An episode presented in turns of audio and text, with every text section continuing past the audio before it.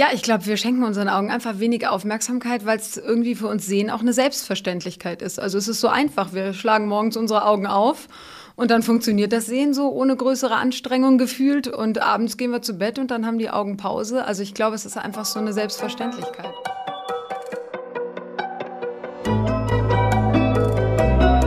Forever Young, der Gesundheitspodcast vom Lanzerhof. Von und mit Nils Behrens. Wir müssen der Gefahr ins Auge blicken. Schon heute werden fast 90 Prozent der digitalen Informationen über das Auge zum Gehirn geleitet. Das Auge surft also immer mit. Digitaler Stress gehört damit zu einem der größten Risikofaktoren für die Gesundheit.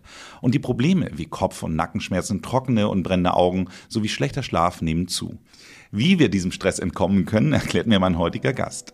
Kerstin Maria Herter ist Augenoptikerin, Betriebswirtin und Expertin für digitalen Stress. Sie berät ihre KlientInnen dabei, das digitale Leben und Arbeiten stressfreier zu machen und damit den Schlüssel zu einem entspannten Lifestyle zu liefern, bei dem das Digitale aber trotzdem nicht zu kurz kommt. Herzlich willkommen, Kerstin Maria Herter.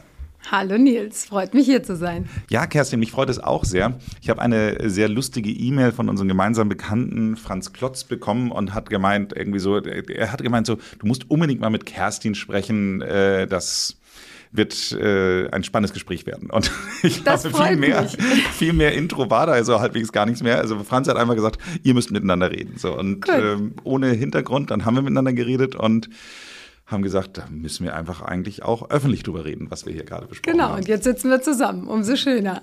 Vielen Dank, dass du extra nach Hamburg gekommen bist. Das freut mich sehr, weil man muss einfach wirklich sagen, dass ein persönliches Podcastgespräch immer viel schöner ist als über Zoom oder sonst was. Also von daher, du bist normalerweise in Düsseldorf, ne? Nein, Köln. Köln. oh, Gott, Köln. oh Gott, ja. Ich möchte mich an dieser das, Stelle an, bei allen DüsseldorferInnen äh, entschuldigen. Dramatischer Fehler, also Köln und Düsseldorf. Dramatischer Fehler. Also wirklich, das ist äh, eigentlich ein totales No-Go.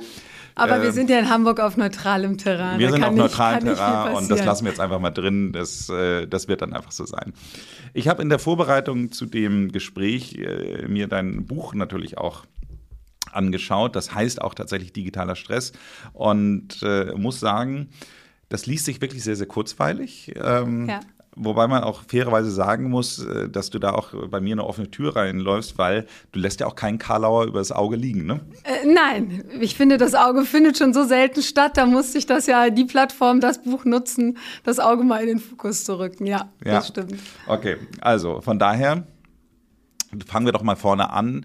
Du zitierst da einige Studien, wonach, äh, und das würde ich sofort unterschreiben, die meisten Menschen sagen würden, dass das Augenlicht der Sinn ist, auf den sie am wenigsten verzichten würden. Also wenn man eben halt sagen müsste, okay, man müsste sich eben halt für irgendwas entscheiden, was man dann nicht mehr kann, dann ist Sehen das Letzte, was die meisten Leute ankreuzen würden. Bin ich sicher, dass das so ist. Also ich glaube, der Sehsinn, den wollen wir als allerletztes äh, loswerden. Ähm, paradoxerweise gönnen wir ihm sonst wenig Aufmerksamkeit, obwohl er uns so wichtig ist. Und da, das finde ich eben halt tatsächlich einen ganz, ganz spannenden Punkt. Du sagst so, Mensch, wir machen irgendwie so viel Fitnesstraining, wir cremen unsere Haut ein, wir, wir, wir äh, tun alles Mögliche, äh, aber interessanterweise fürs unser Auge tun wir eigentlich fast nichts und irgendwann wundert man sich, dass sie nicht mehr so gut funktionieren. Also was glaubst du, woran ist das so? Ja, ich glaube, wir schenken unseren Augen einfach weniger Aufmerksamkeit, weil es irgendwie für uns Sehen auch eine Selbstverständlichkeit ist. Also es ist so einfach. Wir schlagen morgens unsere Augen auf und dann funktioniert das Sehen so ohne größere Anstrengung gefühlt. Und abends gehen wir zu Bett und dann haben die Augen Pause. Also ich glaube, es ist einfach so eine Selbstverständlichkeit. Und wir haben gar nicht so dieses Gefühl, was wir vielleicht für den Rest unseres Körpers haben. Also wenn ich dich jetzt frage, mit welchem Fuß würdest du einen Fußball schießen, dann könntest du mir das wahrscheinlich aus dem Bauch raus schnell sagen. Oder wenn ich dich frage, bist du Rechts- oder Linkshänder, auch das würdest du mir schnell beantworten können.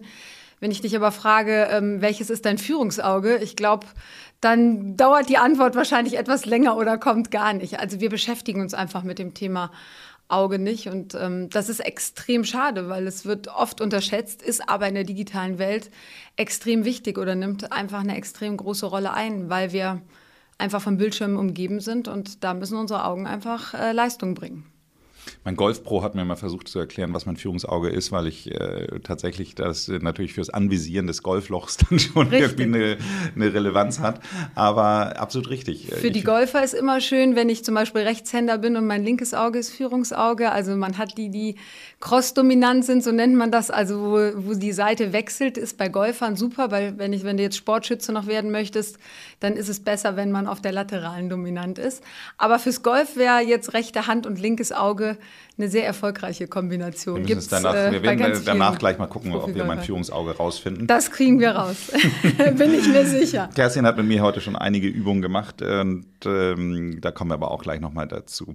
Aber äh, nochmal auf die Antwort zu meiner Frage einzugehen, das ist ganz interessant. Ich habe ja hier schon in diesem Podcast mehrfach äh, Experten zum Thema Atmung gehabt und da ist es ja genau das Gleiche. Also Atmen ist eh da. Also die meisten Menschen glauben einfach dadurch, dass wir es automatisch tun und sich häufig nicht so drauf konzentrieren müssen, dass man deswegen dem auch keine Aufmerksamkeit schenken muss. Und das ist wahrscheinlich das, das Pendant mit den Augen genauso. Wenn es ist ähnlich beim Auge. Das Auge ist aber auch so ein Faktum, was ähm, keinen Schmerz groß verursacht. Also wenn wir am Auge ein Problem haben, deutet sich das erst sehr, sehr spät an. Also das ist nichts, was wie zum Beispiel der Rücken, der sich relativ frühzeitig meldet, wenn ich ein Problem habe. Das Auge ist da sehr leistungsfähig und läuft da einfach im Alltag mit. Ja, das ist ähnlich wahrscheinlich, wie es bei der Atmung der Fall ist. Ja. Hm. Ein Kapitel in deinem Buch handelt ja von dem Stressfaktor Smartphone. Ich glaube, viele HörerInnen werden jetzt wahrscheinlich schon eh wissen, was da kommt, aber nichtsdestotrotz, äh, worüber redest du da in dem Zusammenhang? Ja, ich glaube, ähm, das Smartphone braucht da einfach ein ganzes Kapitel, weil es, glaube ich, kein Gerät gibt, was nicht so schnell den Mittelpunkt unserer Gesellschaft erreicht hat wie das Smartphone. Also ich glaube, das hat uns alle, das wissen wir, fest im Griff, unsere Aufmerksamkeit fest im Griff. Es hat auch neue Volkskrankheiten mitgebracht, so Sachen wie den Handynacken, den würde es heute nicht geben, wenn es das Smartphone nicht geben würde. Und ähm, wenn wir ehrlich sind, glaube ich, steckt so ein kleiner Zombie, also so ein Smartphone-Zombie in allen von uns. Also ich weiß nicht, ob wie es dir geht, aber meine erste Berührung heute Morgen ging äh, Richtung äh, Smartphone. Also der erste Griff war Richtung Smartphone.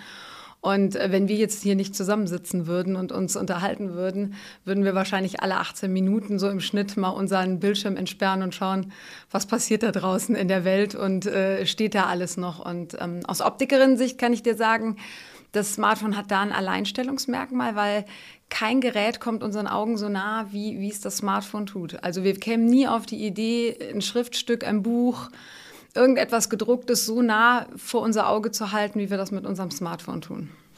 Ich fand das mal ganz interessant. In dem Zusammenhang war ich mal bei einer Optikerin, die hat mir dann erzählt, dass dadurch, dass diese Displays immer schärfer werden, die Herausforderungen für das Auge auch größer werden. Das fand ich eine ganz überraschende Geschichte, weil ich hätte gedacht, so, nee, Schärfe und Brillanz müssten doch eigentlich damit verbunden sein, dass das Auge eigentlich eher entspannter ist.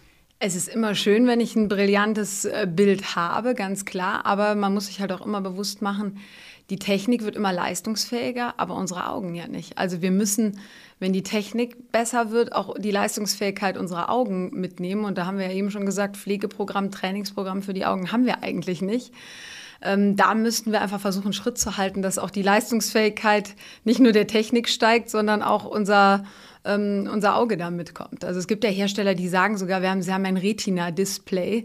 Äh, Retina ist die Netzhaut, also das soll dann perfekt abgestimmt auf die Netzhaut des Auges sein, aber trotz allem muss es natürlich die Leistungsfähigkeit erstmal bringen können, ja. Interessanterweise hat sie genau das Retina-Display als besondere Herausforderung für die Augen ja. dann äh, charakterisiert. Und da kommen wir dann auch zu einer Aussage aus deinem Buch, äh, wo du sagst, unser Sehsinn ist eigentlich für uns als äh, Jäger und Sammler entwickelt worden. Also das ist ja immer das Thema, dass wir im Verhältnis zu dem heutigen Menschen, der wir sind, das Leben, was wir führen, ist ja im Vergleich zu dem, wie lange wir Jäger und Sammler waren, ja eigentlich verschwindend gering. Das heißt also, in unserer DNA ist ja immer noch das Jäger- und Sammler-Thema drin. Aber was muss ein Jäger- und Sammler-Auge tun im Vergleich zu dem, was wir heute machen? Also im Endeffekt ist es ganz schnell erklärt, wenn wir mal einen Blick ins Tierreich äh, werfen. Also Mutter Natur hat sich ja immer irgendwas gedacht bei dem, wie sie so uns alle baut oder, oder wie sie alle Spezies baut. Wenn ich jetzt gucke zum Beispiel, wenn du einen Raubvogel hast, der hat extrem gute Augen, der kann aus weiten Entfernungen seine Beute erkennen, kann zielgenau den Sturzflug ansetzen und erfolgreich ja, erfolgreich jagen, erfolgreicher Jäger sein. Habe ich jetzt ein Fluchttier, wie zum Beispiel ähm, das Pferd, das hat die Augen seitlich am Kopf angesetzt, ist für ein Fluchttier äußerst praktisch, weil es hat fast eine 360 Grad Sicht und kann Feinde frühzeitig erkennen. Ähm, also ich glaube, Mutter, 310 Grad schreibst du in deinem Buch. Kann genau, also sie hat nicht fast die Rundumsicht, aber natürlich eine deutlichere Größe, ähm, äh, größeren Radius, als wir den da haben. Und so ist jede Spezies von Mutter Natur im Prinzip darauf ausgelegt worden, ja, perfekt zu überleben. Jetzt müssen wir heute überleben in der digitalen Welt mit Augen für Jäger und Sammler. Und das ist halt extrem unpraktisch, weil wir einfach nicht für dieses ständige Nahsehen, für diesen nahen Radius gebaut sind. Man muss dazu sagen, unsere Augenmuskeln sind entspannt ähm, ab einer Entfernung von sechs Metern. Also wenn du in eine Entfernung schaust, alles, was sechs Meter weiter von dir entfernt liegt, da sind unsere Muskeln das erste Mal locker und entspannt. Sechs Meter. Wir sitzen uns jetzt ungefähr so eineinhalb Meter ja, entfernt. Genau. Das heißt also, auch das ist dann sozusagen noch keine Entspannung. Das ist noch keine Entspannung, auf jeden Fall nicht für die Augen. Ähm, das ist wirklich, ähm, das muss man sich bewusst machen. Unser Radius heute ist ein anderer ähm, als der, für den wir mal gebaut worden sind. Und deswegen ist halt oft der Stress ganz groß für unsere Augen, weil wir dieses ständige Nahsehen, dafür sind wir einfach nicht ausgelegt. Und auch, ich sag mal, die Adleraugen unter uns, also nicht die Brillenträger, die wie ich schon von klein auf Brille tragen, sondern die, die sonst nie ein Thema mit, mit dem Sehen haben die werden auch herausgefordert. Die kommen auch am Bildschirm ganz, ganz schnell an ihre Grenzen. Das ist einfach darauf ja, zurückzuführen, dass wir nicht auf das ständige Nahsehen da ausgelegt, ähm, ausgelegt sind. Und ähm, ja, wir haben zwei Jahre oder mehr, drei Jahre ja jetzt fast ähm, Pandemie hinter uns. Wir haben uns zwar von unseren Büros so ein bisschen entfesselt. Die Bildschirme, die tragen wir natürlich alle noch überall mit uns hin. Und die große Herausforderung wird meiner Meinung nach kommen, auch wenn ähm, in Zukunft Datenbrillen, Virtual Reality, wenn das alles noch mehr Einzug in unseren Alltag hält, weil damit rutscht das Display der Zukunft ja direkt vors Auge. Was dann passieren wird, können heute auch die Studien noch gar nicht so wirklich ähm, ja, sagen, was da auf uns zukommt. Aber für Nähe sind wir nicht gebaut. Wir sind gebaut für den Wechsel zwischen fern und nah. Nah ab und zu ist super, Ferne ist schön, aber Entspannung alles erst ab sechs Meter Entfernung. Spannend, dass du das so sagst nochmal mit dem Homeoffice, weil ich hatte mal eine, äh, ich hatte mir mal ein paar Rippen gebrochen und dann bin ich in der Pandemiezeit dann wirklich sechs Wochen konsequent nur zu Hause geblieben, um eben halt mir ja, weil Husten einfach nicht die, das Ideale dann gewesen wäre mit gebrochenen Rippen, war ich dann wirklich sehr auf Distanz aus und dadurch war ich dann auch die meiste Zeit zu Hause ja. und habe dann wirklich sechs Wochen lang von zu Hause gearbeitet und auch dann eigentlich fast alles, man telefoniert ja fast gar nicht mehr, sondern fast alle Telefonate per Zoom gemacht. Ja. Und da habe ich wirklich gemerkt, dass diese sechs Wochen dazu geführt haben, dass ich das Gefühl hatte, das erste Mal in meinem Leben, dass ich schlechter gucken kann. Ich kannte sonst ja. eigentlich irgendwie mein Leben lang eigentlich keine großen Probleme gehabt, aber ich hatte wirklich das Gefühl, dass diese sechs Wochen lang ausschließlich Bildschirmarbeit ähm, zu einer Verschlechterung geführt haben. Ist das so? Du, du bist halt in der Dauerbelastung. Ne? Also das ist wie wenn du den ganzen Tag irgendwie in der Kniebeuge verharren würdest. Deine Muskulatur ist maximal angespannt.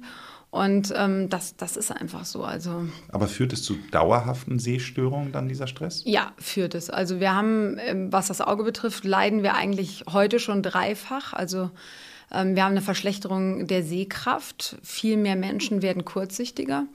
Wenn du mal schaust, im Jahr 1900 waren 5 Prozent äh, Kurzsichtige in unserer Gesellschaft zu finden. Ähm, wir schätzen, dass im Jahr 2050 50 Prozent der Darf ich kurz einhaken hier ja. für, für Menschen, die noch keine so große Optikererfahrung haben? Ja. Kurzsichtig heißt, dass ich kurz gut sehen kann oder kurz schlecht sehen kann? Dass du kurz gut sehen kannst, genau. genau. Okay, das heißt also kurzsichtig heißt immer, dass also man wenn ich weitsichtig bin, dann kann ich weit gut gucken. Nicht zwingend, also man nennt das landläufig Weitleu Weitsichtigkeit, aber so im Groben ist es so. Es ist nicht ganz trennscharf, aber es ist so. Also im Endeffekt einfach vereinfacht gesagt, kann der Kurzsichtige in der Kürze gut sehen und der Weitsichtige in der Weite. Und wir werden halt alle kurzsichtiger. Und wir, wir werden wahrscheinlich wirklich, 2050 äh, wird wahrscheinlich die Hälfte der Weltbevölkerung darunter leiden. Das ist so eine Art Turboevolution, kannst du dir vorstellen. Also unser Auge merkt, okay, ich arbeite nur noch in der Nähe, ich schaue nur noch im Nahen, dann wachse ich doch mal ein Stückchen in der Länge und dann ist das Sehen in der Nähe mit wenig Energie möglich. Umkehrschluss ist, ich sehe in der Weite nicht mehr gut und das Risiko für Augenerkrankungen, Netzhauterkrankungen steigt dann dadurch. Aber das ist schon so eine Anpassung unseres Auges eigentlich an unsere neuen Lebens- und Arbeitsgewohnheiten, ja. Jetzt habe ich ja schon das hohe Alter von 49 Jahren. Das heißt also, mir hat meine Optikerin gesagt, ab 50 brauchen alle eine Brille. Wobei ich neulich mit Guido Maria Kretschmer zusammensaß, der ist 57 und hat immer noch keine Brille. Also von daher äh, Spricht für gutes Training, dann äh, macht er vieles richtig. Dann macht er auf jeden Fall vieles richtig. Fand ich auch sehr faszinierend. Aber auf jeden Fall, ich will nur sagen, ähm, das, was dann doch beginnt, ist doch die Altersweitsichtigkeit. So, genau. jetzt mal ganz naiv gefragt, gleicht sich das dann nicht irgendwie aus?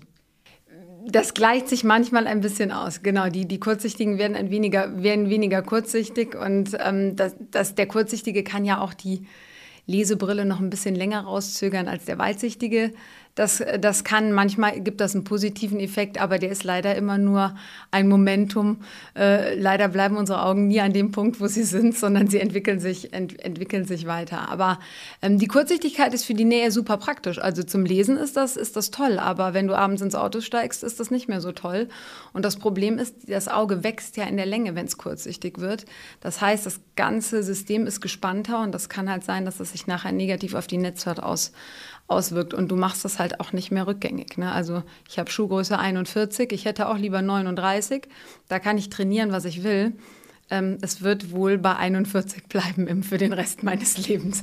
Und so ist es bei der Kurzsichtigkeit auch. Ist sie einmal da, ähm, ist das so.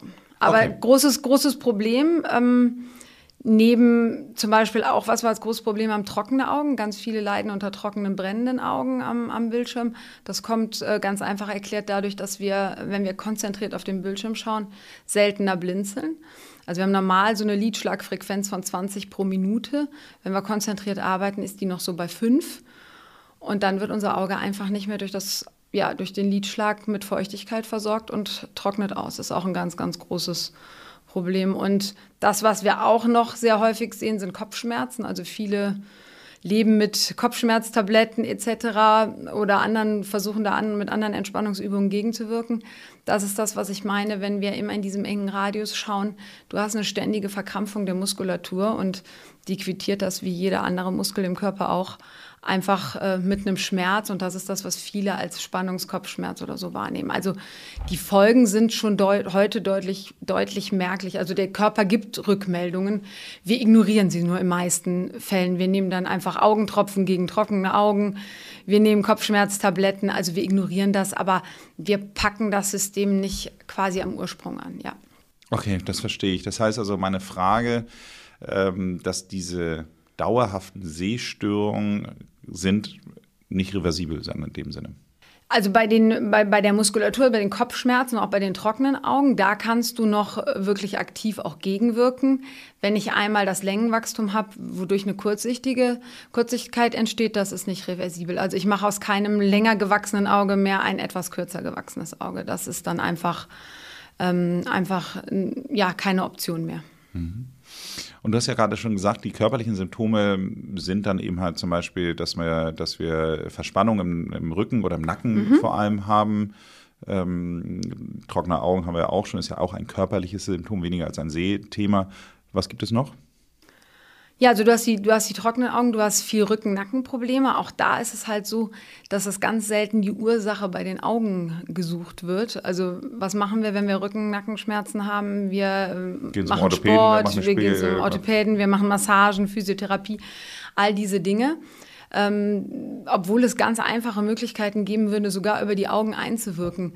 Ich glaube, jeder, der schon mal so Rückentraining mit Faszienrollen oder sowas gemacht hat, kennt, kennt das Thema, dass wir so ein Fasziensystem im Körper haben und die Faszien setzen oben an unseren Augenbrauen an. Die laufen über den Kopf, am Nacken entlang, den Rücken runter, quasi bis in die Füße. Das heißt, habe ich eine Verspannung in den Augen, und wir haben zwölf Augenmuskeln, sechs rechts, sechs links und die sind sehr, sehr kräftig. Habe ich da eine Verspannung, kann sich das negativ auf meinen Nacken und auf meinen Rücken auswirken. Umkehrschluss ist, kann ich über eine kleine Augenübung, über eine Dehnung meiner Augenmuskeln auch meinen ganzen Rumpf wieder mobiler machen. Also es reicht manchmal wirklich eine kleine Augentrainingseinheit, wo ich ein paar Minuten nur meine Augen horizontal, vertikal, diagonal bewege. Und auf einmal, es gibt da so einen wunderschönen Test, stellt man fest, mein ganzer Rumpf dreht sich stärker, obwohl ich gar nichts anderes gemacht habe, als meine Augen bewegt habe. Also man muss einfach so ein bisschen ja, das Augenmerk darauf richten, dass... Ähm, das Augenmerk? Das Augenmerk. Du siehst, ich werde das nicht äh, los, das ist beruflich eingepflanzt. Darauf richten, ähm, dass man auch über, ja, vielleicht das mal als andere Option sieht, ein Augentraining, ein Visualtraining zu machen und auch Einfluss auf den Rest seines Körpers zu nehmen dadurch. Wir haben ja im Vorwege, als wir uns hier heute getroffen haben, schon so ein paar Augentrainings gemacht. Wir werden das auch gleich nochmal versuchen, dann unseren HörerInnen ein bisschen was dazu zu erzählen. Ich habe aber trotzdem noch ein, zwei andere Fragen. Das heißt, äh, wenn ich jetzt äh, diesen, äh, also ich habe es ja in deinem Buch gelesen, diesen Sehstress, den geben wir jetzt ja eigentlich schon relativ früh auch an unsere Kinder weiter. So, und das heißt, da fand ich eine Zahl so schockierend, dass mittlerweile, vielleicht kannst du es nochmal genauer spezifizieren, aber in einigen Bereichen Kinder im Schnitt neun Stunden vorm Bildschirm Bildschirm verbringen und damit mehr Zeit vom Bildschirm, als sie schlafen. Das stimmt. Das stimmt. Also Kinder, muss man einfach sagen, sind besonders gefährdet. Das liegt daran, dass unsere Augen extrem langsam wachsen. Also unsere Augen sind erst so mit Anfang 20 ausgewachsen. Das heißt, wenn ich Medien nutze in jungem Alter, Kinder, Jugendliche, dann wird das Auge natürlich immer durch diese Medien getriggert in seiner Wachstumsphase noch. Das heißt, das Risiko, kurzsichtig zu werden, ist bei Kindern viel, viel größer. Wir sehen das heute schon in Asien, also 80 Prozent ähm, der asiatischen Jugendlichen sind schon kurzsichtig und es gab 80 Prozent. 80 Prozent. Aber das ist was, was uns eigentlich aufhorchen lassen sollte, weil da ist die Intensität der Mediennutzung natürlich nochmal eine andere als bei uns aktuell. Aber das ist das, wo wir hinsteuern, ganz klar. Und es gibt eine Studie aus, äh, aus dem Jahr ähm, 2021. Da hat man ähm, bei sechs- bis achtjährigen in Hongkong ähm, Messungen gemacht. Die hatten vorher, vor der Pandemie schon mal eine Kurzsichtigkeitsmessung gemacht bei dieser Gruppe und haben dann während der Pandemie nochmal gemessen und hatten vorher 16 Prozent Kurzsichtige in dieser Gruppe und während der Pandemie 27 Prozent.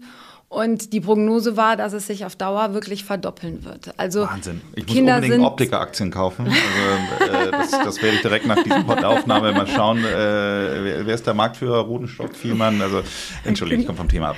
Nein, aber du hast, ähm, also das Gefährdungspotenzial ist bei Kindern größer, weil einfach auch die Langzeitschäden größer sind. Werde ich früh in meinem Leben kurzsichtig, wird es auch über das Laufe des Jahres hin, über Laufe des Lebens hinweg stärker. Also wir haben zum Beispiel ähm, gerade so in diesem ersten Homeschooling-Boom äh, haben wir eine Schulinitiative gegründet, die sich nennt Digitaler Durchblick gesund am Bildschirm, wo wir Eltern, Lehrern, Schülern Infos und einen Ratgeber mitgeben, auf was kann ich denn achten oder woran erkenne ich bei meinen Kindern, dass sie kurzsichtig werden. Also kneift mein Kind auf die Augen zusammen, hat es die Nasenspitze immer direkt vorm Bildschirm, ist es extrem lichtempfindlich, hat es häufig Kopfschmerzen, dass ich das einfach früh erkenne und früh gegensteuern kann. Hm. Also diesen Klassiker, den man jetzt immer häufiger leider sieht in so Restaurants, dass äh, Mutter, Vater sitzen dann irgendwie beim Dinner am Tisch und Kind wird mit iPad ruhig gestellt, würdest du sagen, aus Optikersicht eher schwierig.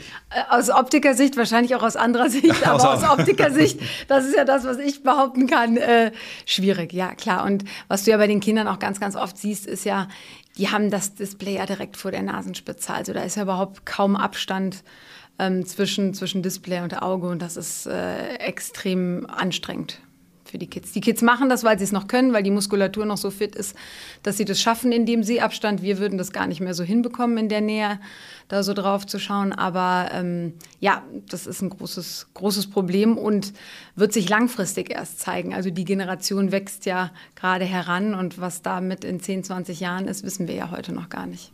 Damit gibst du mir eigentlich gerade ein bisschen die äh, Vorlage für den nächsten Punkt, den ich mir aufgeschrieben habe. Du sprichst in deinem Buch von Future Fitness. Das heißt, da wir weder unsere Natur, das heißt also Jäger und Sammler ändern können, noch die Tatsache, dass wir immer digitalere Welt vorfinden.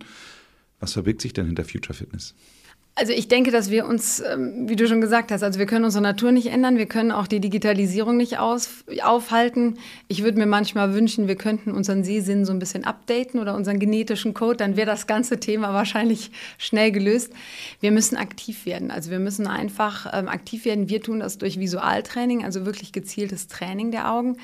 Weil was den meisten unbekannt ist, dass ähm, ja unser Sehen ein sehr energiereicher Prozess ist. Also Sehen beansprucht 60 Prozent unserer Gehirnleistung Tag für wow. Tag. Das wow. macht man sich nicht bewusst, ist aber damit natürlich ein extremer ja, Energiefresser. Also einfach gesagt ist es wie bei der digitalen Welt, beim Sehen ist es auch so, wir haben Hardware und Software. Also die Hardware, das sind unsere Augen, die machen so 20 äh, Prozent der Leistung aus. Und die Software ist das, was im Gehirn passiert. Und das sind ungefähr 80 Prozent.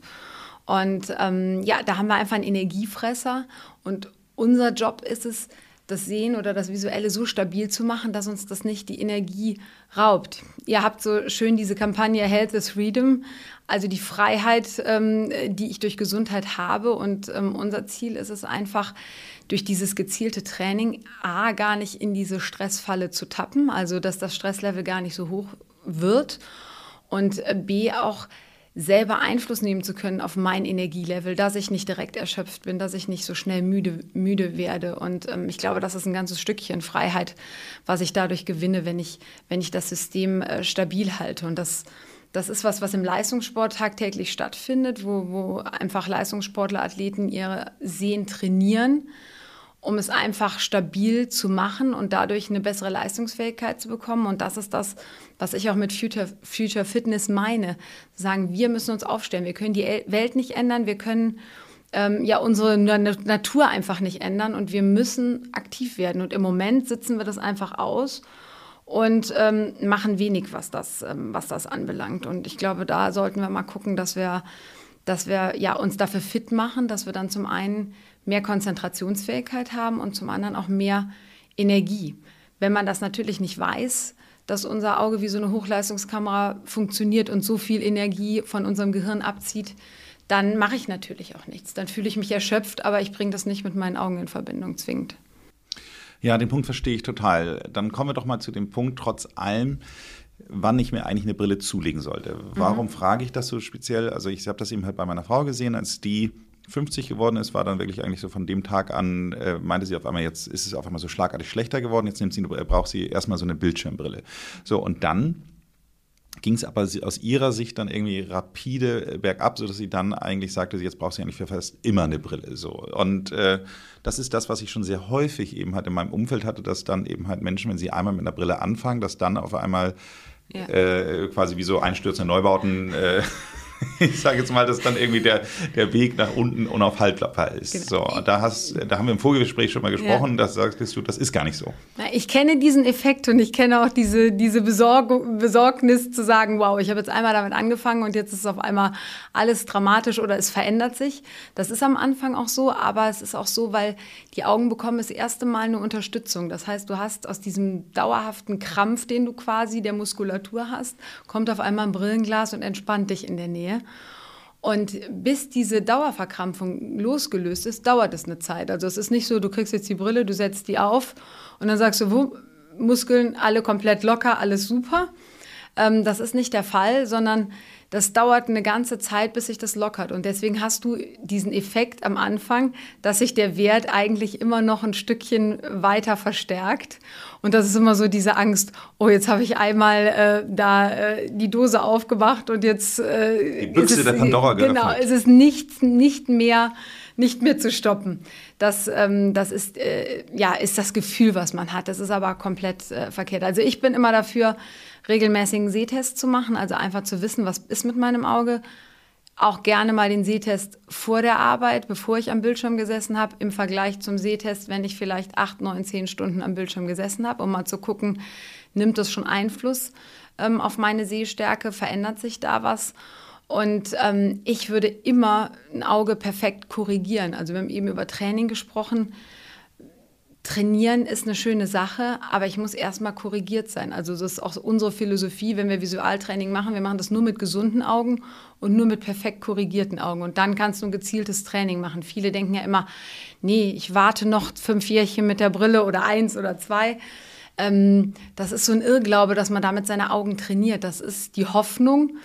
Ähm, mein Ansatz ist der zu sagen, ich korrigiere perfekt und dann kann ich darauf ein gezieltes Training aufsetzen, weil dann weiß ich, ich habe eine solide, gute Basis, ich habe eine gute Korrektur und dann kann ich auch gezielt ähm, trainieren. Und gerade sowas äh, wie das Lesen im Alter oder wenn, also das haben wir ja alle jenseits der 40, merken wir alle, dass das nicht mehr ganz so schön ist in der Nähe.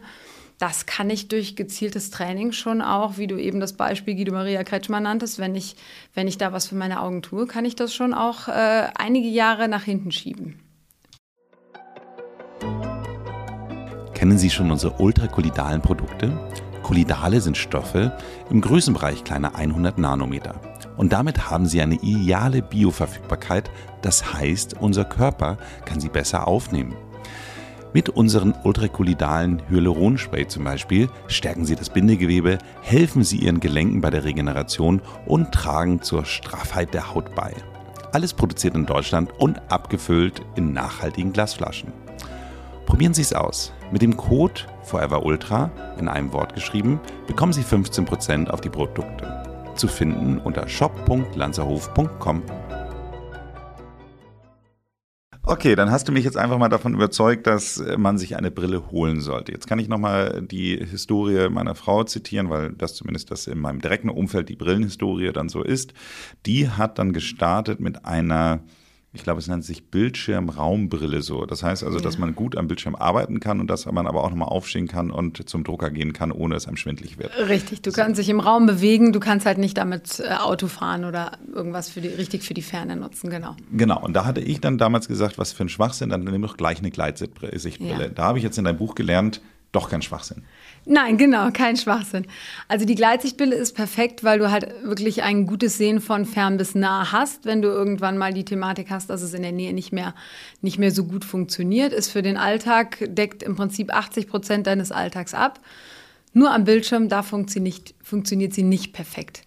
Weil die Gleitsichtbrille ist so konzipiert, dass wenn du am Bildschirm sitzt, musst du quasi deinen Kopf so ein bisschen in den Nacken legen, um genau auf diese Bildschirmentfernung scharf zu sehen. Und du kannst dir vorstellen, was passiert, wenn du immer so mit nach hinten gekipptem Kopf am Bildschirm sitzt, acht, neun, zehn Stunden.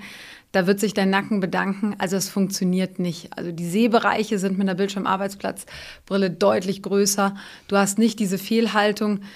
Gleitsichtbrille am Bildschirm ist absolut nicht die perfekte Lösung. Und ich würde auch jedem empfehlen, wenn, ähm, wenn man sich eine Bildschirmarbeitsplatzbrille zulegt, wirklich mal ganz simpel sich einen Zollstock zur Hand nehmen, mal ausmessen, wie ist denn so mein Arbeitsplatz gestaltet, wo steht mein Bildschirm, wo stehen meine Bildschirme. Viele arbeiten ja mit mehreren Screens. Wo steht das alles? Sich das einfach notieren und dann daraufhin beraten lassen. Du kannst jedes Bildschirmarbeitsplatzglas perfekt auf die individuellen Gegebenheiten anpassen. Also die beste und entspannteste Lösung, die du dir am Arbeitsplatz gönnen kannst. Aber bitte nicht, nicht mit, äh, mit Gleitsichtbrille am Bildschirm. Das äh, sind immer diejenigen, die dann die großen Nackenprobleme haben und ähm, das muss es nicht sein. Aber das hat ja eigentlich dann so Konsequenz, dass man, wenn ich jetzt bei dem Beispiel bleibe äh, und es, also für mich war es im Grunde genommen eigentlich so ein bisschen so, dass äh, dann erst die Gleitsicht, also die Arbeitsplatzbrille dann da war und dann, ich würde sagen, das war ein Dreivierteljahr oder sowas, dann musste dann auch die Gleitsichtbrille her. Mhm. So. Und da äh, finde ich, ist es ja so ganz interessant, dass man dann ja schon daran sieht, dass die meisten, also selbst auch die privaten Krankenkassen, eigentlich gar nicht darauf ausgerichtet sind, gleich mit zwei Brillen zu starten, sondern die sind ja eher immer so, dass man so sagt, so alle drei Jahre eine neue Brille. So, das heißt also, die Wahrscheinlichkeit, dass man die zweite Brille selbst bezahlen muss, ist dann ja relativ hoch, oder? Ja, das ist dann deine Investition in deine Gesundheit, ja. Da, also da kannst du dich nicht darauf verlassen, dass das äh, irgendwer anders übernimmt, sondern da muss man wirklich schauen, was tut mir gut, wo fühle ich mich wohl und was ist es mir auch wert, mhm. ähm, dass ich mich damit wohlfühle, ja. Okay, verstanden. So, dann ähm, frage ich mich ja nochmal an der nächsten Stelle, wenn wir jetzt mal losgelöst von Bildschirm, wenn ich sage, den Bildschirm kann ich auch einigermaßen sehen. Ich kann die Schrift ja auch ein bisschen größer stellen. Und äh, ich habe auch sonst in normalem Alltag kein Problem. Aber ich habe tatsächlich das Problem, das ist dann ja wieder eher ein Altersthema, dass ich vielleicht die Schrift auf meinem Buch nicht mehr so gut lesen kann. wenn ich jetzt eben tatsächlich noch, mhm. ich sage jetzt mal, richtig Print lese und mhm. keinen E-Reader, wo ich auch die Schrift größer machen könnte, dann könnte ich mir doch einfach auch im Supermarkt eine Lesebrille kaufen. Ja, ich hoffe, du tust das nicht. Na, ich habe ja noch immer keine Brille. Also ich bin ja glücklicherweise noch in der Situation, also, dass ich gar nichts ähm, brauche, aber äh, trotz allem äh, würde mich mal deine Meinung dazu interessieren. Genau. Also es gibt wunderschöne Brillenlösungen, die du sowohl für einen Bildschirm als auch für gedruckte Medien nutzen kannst. Ähm, es gibt Zwei Sachen, die ich dir nicht empfehlen würde. Also einmal dem Kurzsichtigen würde ich nicht empfehlen. Das kennt man aus der Bahn, aus dem Flugzeug. Viele Kurzsichtige setzen die Brille auf den Kopf und haben dann das Schriftstück so kurz vor der Nase kleben. Dann geht damit das Lesen noch ganz gut. Der Abstand ist einfach super anstrengend. Und was ich auch niemandem empfehlen würde, ist, ich sag mal, die Lesehilfe von der Stange, ähm, die wir alle kennen das sind praktische Sachen, aber die sind ausgelegt dafür, dass ich mal kurz eine Speisekarte lese, mal kurz irgendwas, äh, einen Beipackzettel, dass ich mir sowas kurz erfasse. Das ist nicht abgestimmt auf deinen Augenabstand, nicht auf deine Anatomie abgestimmt, nicht auf deine unterschiedlichen Sehstärken. Also die wenigsten von uns haben rechts und links eine identische Sehstärke. Dafür sind wir halt einfach äh, Individualisten, sage ich mal so. Wir sind halt nicht ganz symmetrisch gebaut und auch nicht äh, rechts-links äh, da immer identisch aufgestellt. Das ist nochmal zusätzlicher Stress am Bildschirm. Also äh, Lesehilfe am Bildschirm äh, bitte nicht, dann wirklich lieber die ähm, die angepasste, angepasste Variante. Wenn du sagst, das, das klassische Buch, ähm, möchtest du gerne lesen. Da ist natürlich auch immer schön, mal zu überlegen, wie augenfreundlich ist denn so meine Umgebung? Also wie sieht es aus mit Luftfeuchtigkeit? Je mehr Luftfeuchtigkeit ich habe, desto besser ist das für mein Auge. Habe ich eine gute Beleuchtung? Licht spielt beim Sehen halt die große Rolle. Also wenn ich bei dämmerigem Licht lese, wird das meine Augen auch äh, stressen und der Kontrast ist nicht mehr nicht mehr so gut. Es hat immer auch mit Haltung zu tun. Also wir haben so eine natürliche Blickhaltung eigentlich, dass wir so, das ist ganz normal, wenn wir über die Straße gehen, kennst du das auch, wir gucken immer so nach vorne unten, so unsere normale Blickrichtung. Auch sowas sollte ich, wenn ich lese, ähm, einnehmen, dass ich das vielleicht so auf dem Lesepult lege, das Buch oder auf irgendwas, was so ein bisschen angeschrägt ist. Das macht es mir mit kleinen Dingen wirklich einfach. Also ich kann mit wenig, ähm, ja, doch große Effekte da erzielen.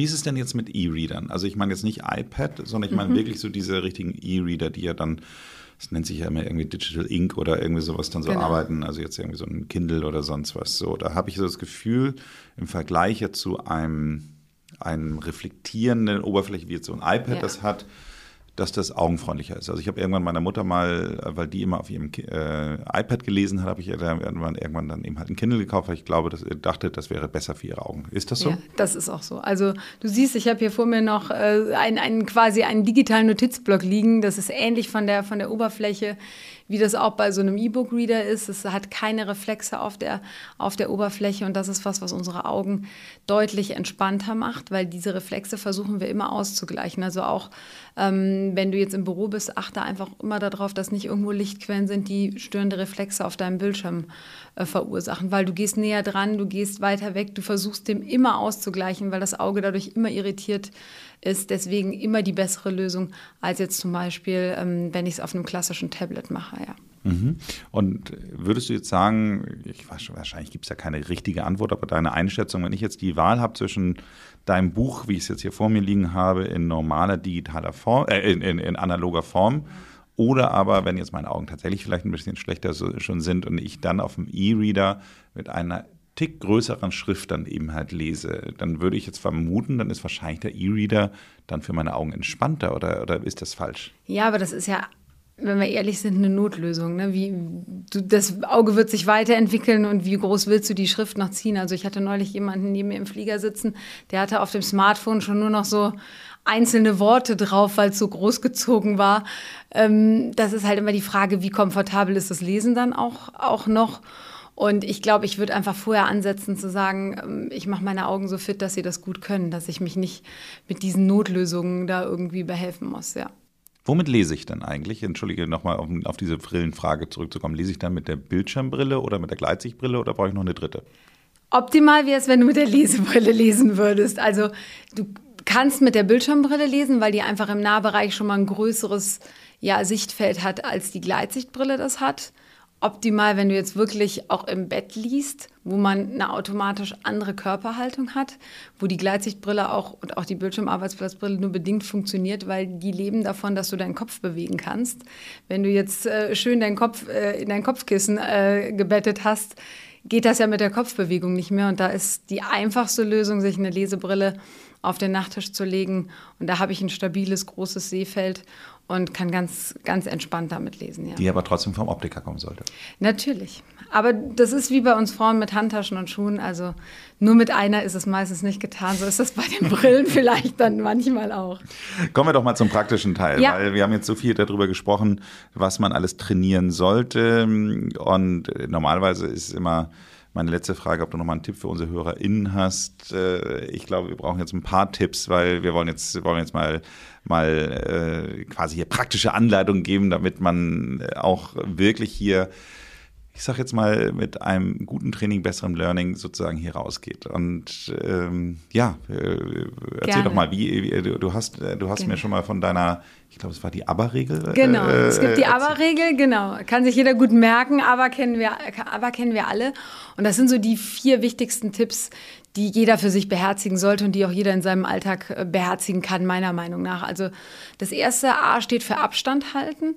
Das heißt, achte immer darauf, dass du so circa 30 Zentimeter mindestens bis zum Bildschirm hast. Also eigentlich eine DIN A4-Seite. Ge- Ja, oder du kannst es einfach auch so, ich sag mal immer die Faustregel nehmen. Du machst eine geballte Faust, der, der Abstand zwischen Faust und Ellenbogen kannst du, hast du immer dabei und da kannst du immer schon mal schauen, ob das funktioniert.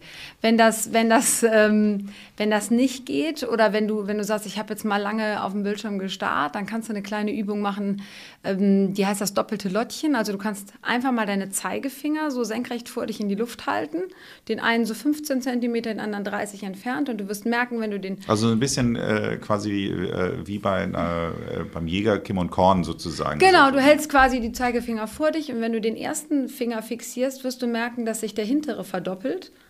Und wenn du den hinteren fixierst, wirst du merken, dass sich der vordere verdoppelt. Auch das ist nochmal eine kleine Entspannung, wenn du den Abstand nicht so eingehalten hast, dann merkst du wieder, ich bringe das ganze System in die Entspannung.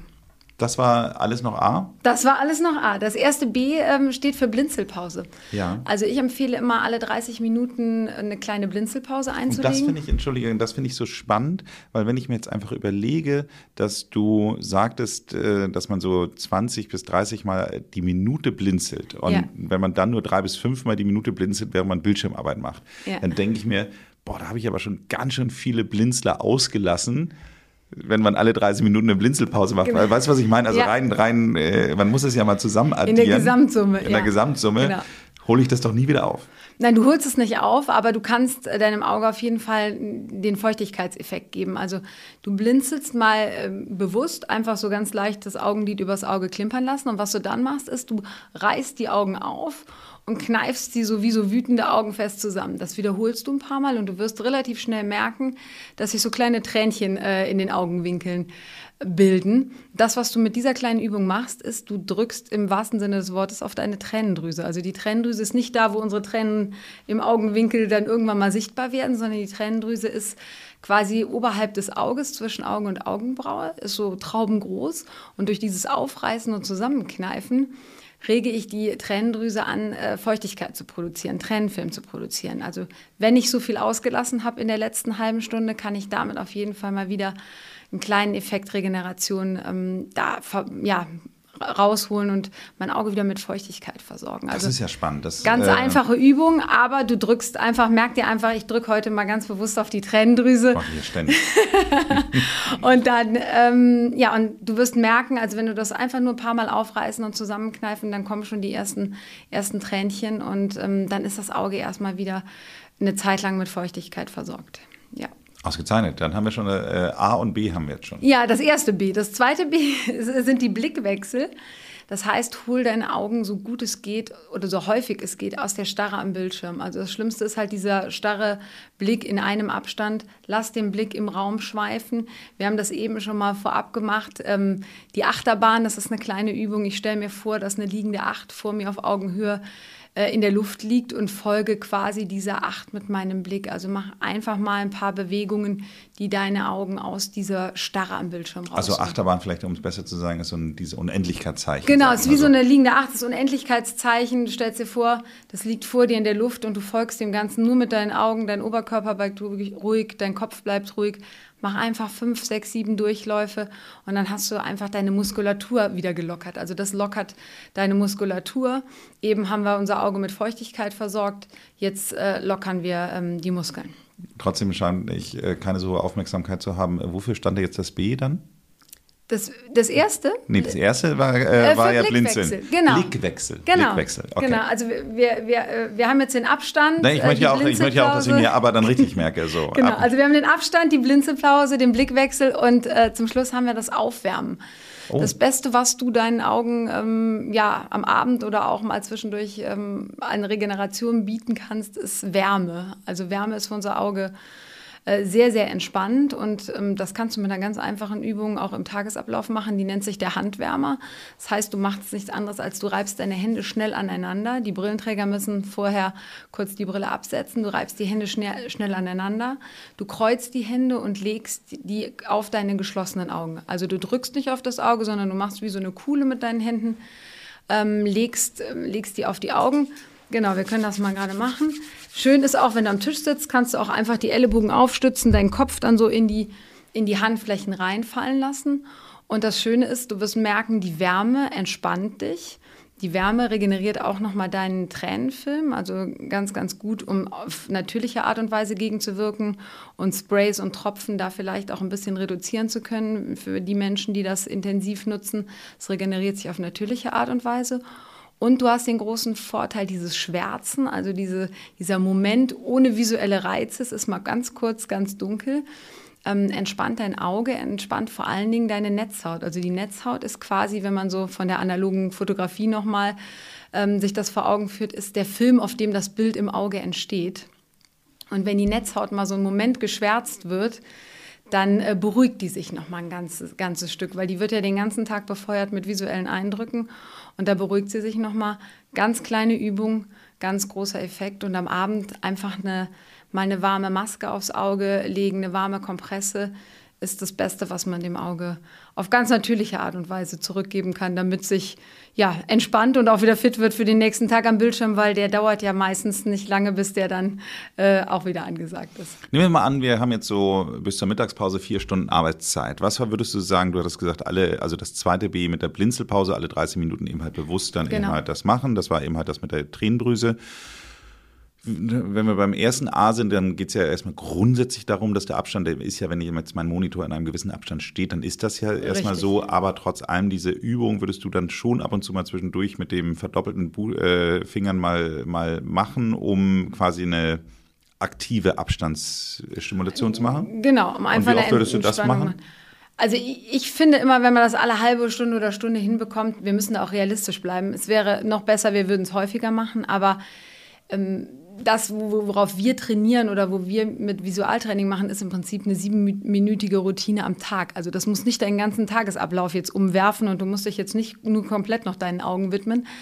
Aber es gibt kleine Einheiten, die das, ähm, die das möglich machen. Ich persönlich habe zum Beispiel immer an meinem Bildschirm, ich habe immer so ein Post-it mit Blinzeln drauf, draufstehen, dass ich mich selber auch daran erinnere, sowas zu machen. Sieht man den denn überhaupt noch? Ich finde, alles, was bei mir so klebt ja, und dauerhaft klebt, sehe ich nicht mehr. Ja, oder ich, was ich auch gemacht habe, ist so, ich habe es an, an Routinen angepasst. Also ich mache das zum Beispiel immer, wenn ich, wenn ich mir die Hände wasche und in den Spiegel schaue, dann blinzel ich. Also ich habe das an so bekannte Routinen, wenn ich Kaffee äh, äh, koche, mache ich schon mal so die acht einfach äh, vor mir, dieses Unendlichzeichen vor mir in der Luft.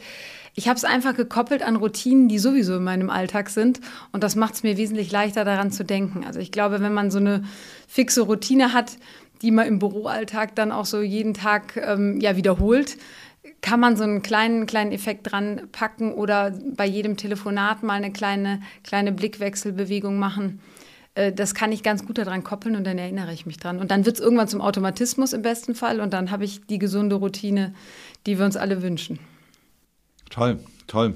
Ja, ich mache das äh, zumindest häufiger jetzt immer in Wartesituationen, wie du schon sagst, irgendwie während der Kaffee durchläuft oder, oder äh, andere Situationen, dass ich die Augen schließe und mich dann eigentlich wiederum eher auf meine Atmung konzentriere. Aber mhm. zumindest, ich glaube, Augen schließen ist auch schon mal immer auf Wenn du sie schließt Idee. und dann beim, beim Öffnen einfach noch ein paar Mal blinzelst und einen kle kleinen Blickwechsel mit anschließt, dann hast du Atem und Auge in, äh, in einer Übung schon äh, gelöst. Kerstin, das hat großen Spaß gemacht. Ich habe eine Menge dazugelernt. Ich hoffe, unsere HörerInnen auch. Für alle, die ähm, noch mehr dazu lernen wollen, können entweder äh, sich dein Buch kaufen, Digitaler Stress, das Auge surft mit. Da ist der erste Karlauer gleich schon auf der Titelseite. Und ähm, was können sie noch machen? Was, wo gibt es noch mehr von dir? Ja, wo gibt es noch mehr von mir? Also unsere, unsere Firma heißt Stressfrei Digital. Also das ist quasi, da ist der Name Programm. Das heißt, wir schulen in Firmen, wir schulen Privatpersonen, was kann ich tun, wie kann ich meinen Alltag verändern. Und ähm, ja, da sind wir ganz aktiv unterwegs, um zu zeigen, was kann ich machen und was kann ich auch mit kleinem Effekt äh, machen oder mit, mit wenig Aufwand, um meinen Alltag doch stressfreier zu gestalten, ja. Genau, da hast du mir hier so eine äh, lustige Box schon geschickt, wo man dann verschiedene Übungen dann auch in den Alltag mit reinbauen kann. Mit, äh, da ist auch eine warme Maske drin, by the way. Und äh, von daher hoffe ich, äh, wir werden sehen, äh, wie weit die Aussage der Optikerin bleibt, dass sie sagte, mit 50 brauchst jeder eine Brille. Wie gesagt, ich habe noch ein halbes Jahr vor mir. Schauen wir mal, äh, wo ich in einem Jahr dann bin. Ja, also ich denke, mit dem richtigen Training kannst du das ganz, ganz gut beeinflussen auf jeden Fall, ja. Und ähm, ihr habt ja die schönsten Standorte äh, mit dem Lanserhof. Also ich glaube, da lohnt sich auch immer mal ein Blick über den Bildschirmrand. Und vielleicht kann man dann auch wieder andere Dinge mit dem, mit dem Sehsinn genießen und nicht nur den Blick auf den Bildschirm. Vielen Dank für das Gespräch. Danke dir, Nils.